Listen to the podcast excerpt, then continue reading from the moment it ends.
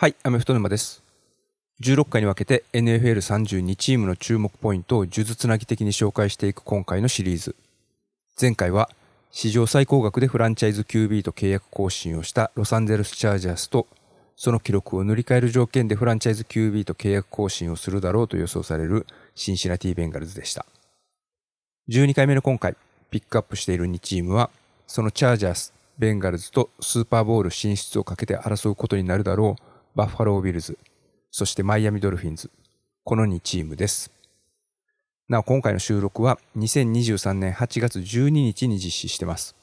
そのため、それ以降にチームの中で起きた事象についてはカバーできてない点、あらかじめご了承ください。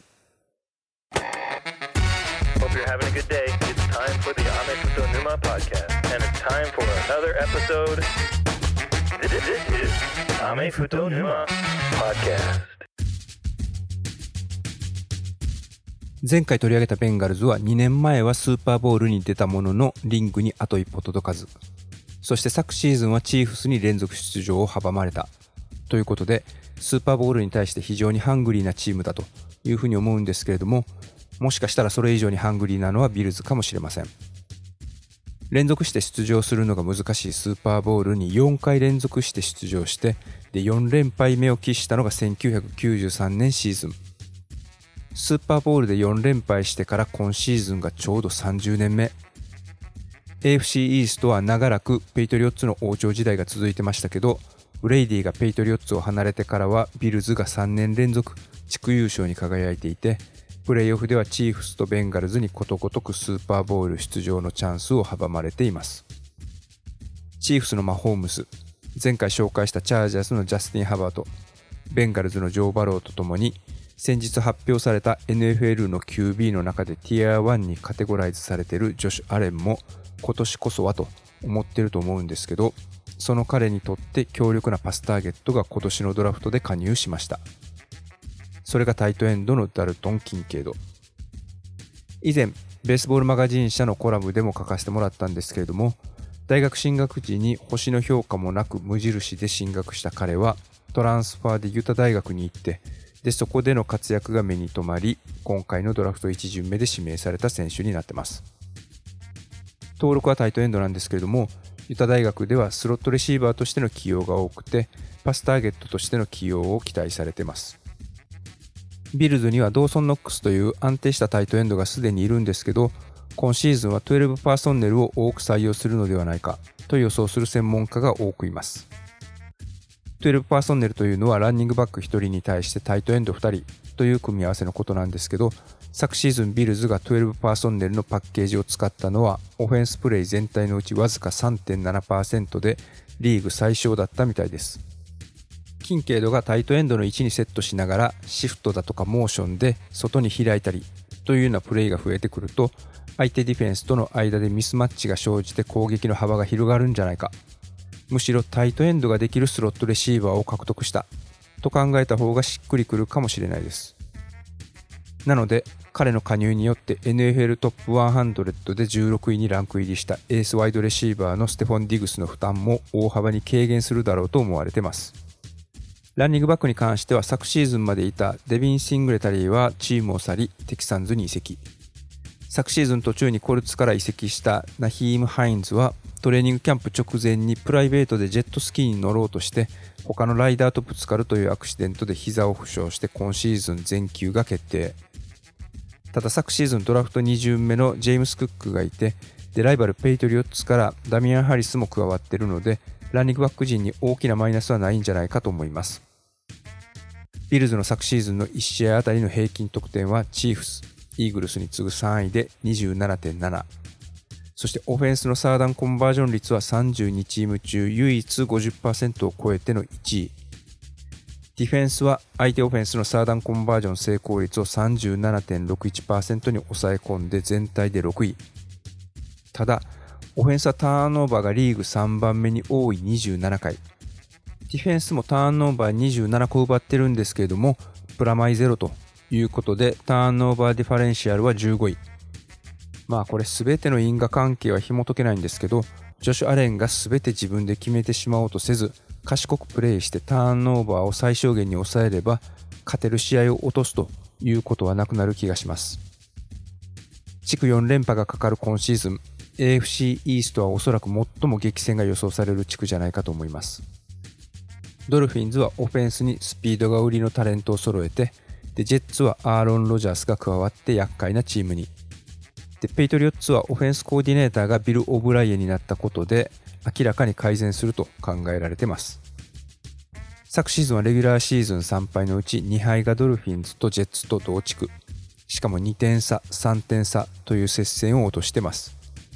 で、もう一つ負けた試合というのはバイキングスだったんですけども、これもオーバータイムの末フィールドゴールを決められての敗戦。隙を見せないことこそが30年ぶりにスーパーボールの舞台に変えるための最短コースかもしれません。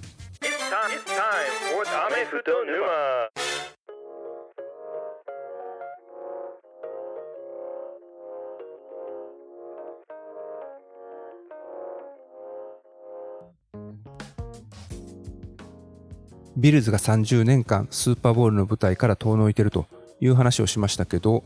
ドルフィンズが最後にスーパーボールに出たのはそれよりも遡って1984年シーズン。1985年1月のことなので39年間その舞台からは遠のいてます。昨シーズンはギリギリのところで9勝8敗と勝ち越しを収めてプレーオフに進出。そのプレーオフでは同地区のライバルビルズに31対34で一歩届かずシーズン終了だったんですけども多くの人はテュアに怪我さえなければと思ってるんじゃないかと思います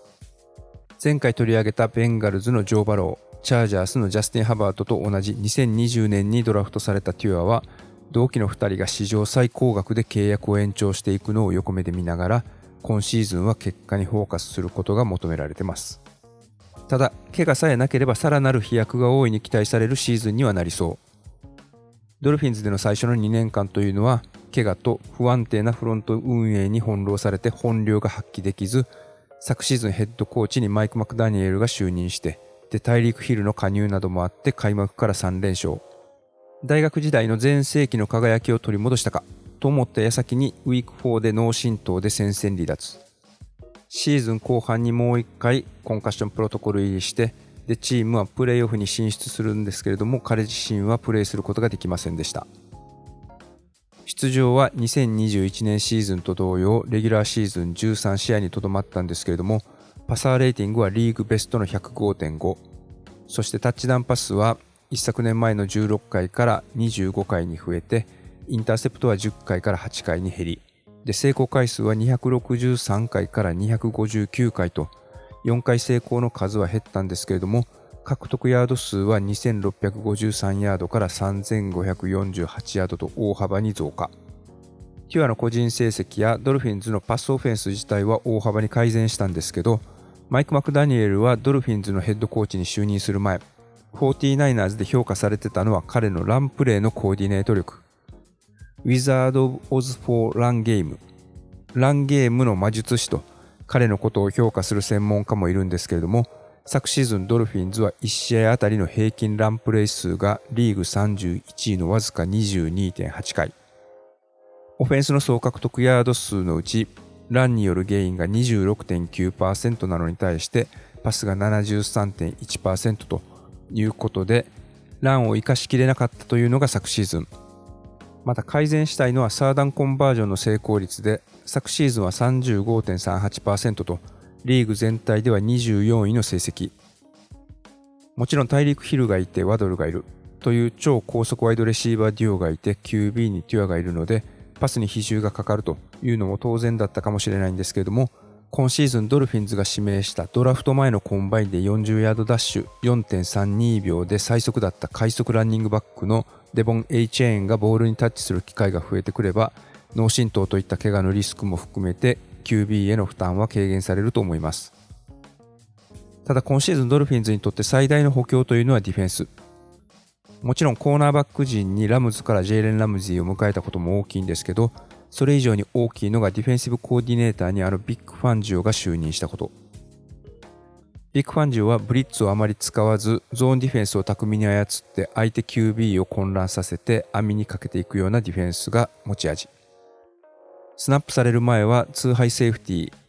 セーフティーが後ろに2人構えているような形ででボールがスナップされてからローテーションして相手 QB にカバーを簡単に読ませないようなスキームを多用しています。その狙いとしては相手のパスプレー特にロングゲインを狙ったようなパスの機会を減らして相手のオフェンスの比重をランプレーに傾けさせようというようなことなんですけれども昨シーズンドルフィンズはディフェンスはリーグで3番目にブリッツを多用したチームででディフェンスプレー全体のうち 33.3%3 回に1回はブリッツを仕掛けてました。でマンツーマンカバーを引いてたのがディフェンス全体のうちの約39%とリーグで2番目に多くてディフェンス的にはリスキーな守り方を好んで使ってたんですけれども結果的には QB サックは40回でリーグ14位。効率的には少し悪かった印象です。1試合あたりの平均失点はリーグ24位で24.1相手オフェンスのサーダンコンバージョン成功率も26位で42.6%相手の QB レーティングは95.3でリーグ28位ということでそのディフェンスの積極性が実を結んでたとは言えなかったみたいです。もちろん AFC にいて対戦相手の QB に猛者が揃ってるという面はあるんですけれども、今シーズンは The Athletic の NFL クォーターバックティア2023でティア1にカテゴライズされていた QB5 人、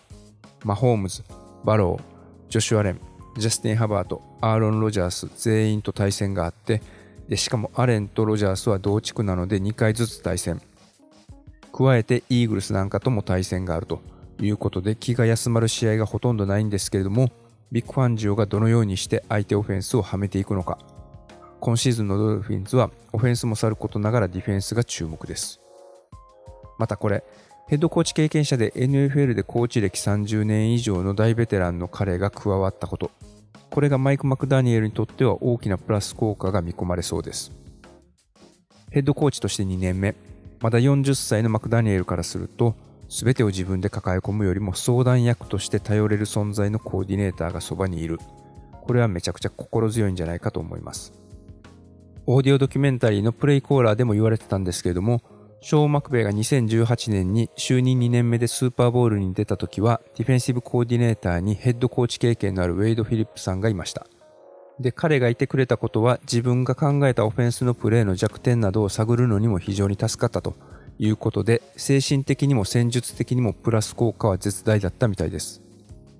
シャナハントリーのミキでもあるカイル・シャナハンも今年ディフェンスコーディネーターのディミコ・ライアンズが抜けたポジションにヘッドコーチ経験のあるスティーブ・ウィルクスをコーディネーターに起用してます。ヘッドコーチの若返りが進んでいる中、若手ヘッドコーチが長いシーズンを乗り切る上で、ベテランコーチのサポートに頼るというのは一つのトレンドになりつつあるかもしれませんが、ビッグファンジオがマイク・マクダニエルのオフェンスにさらに磨きをかける。これこそが相手チームにとって最大の脅威かもしれません。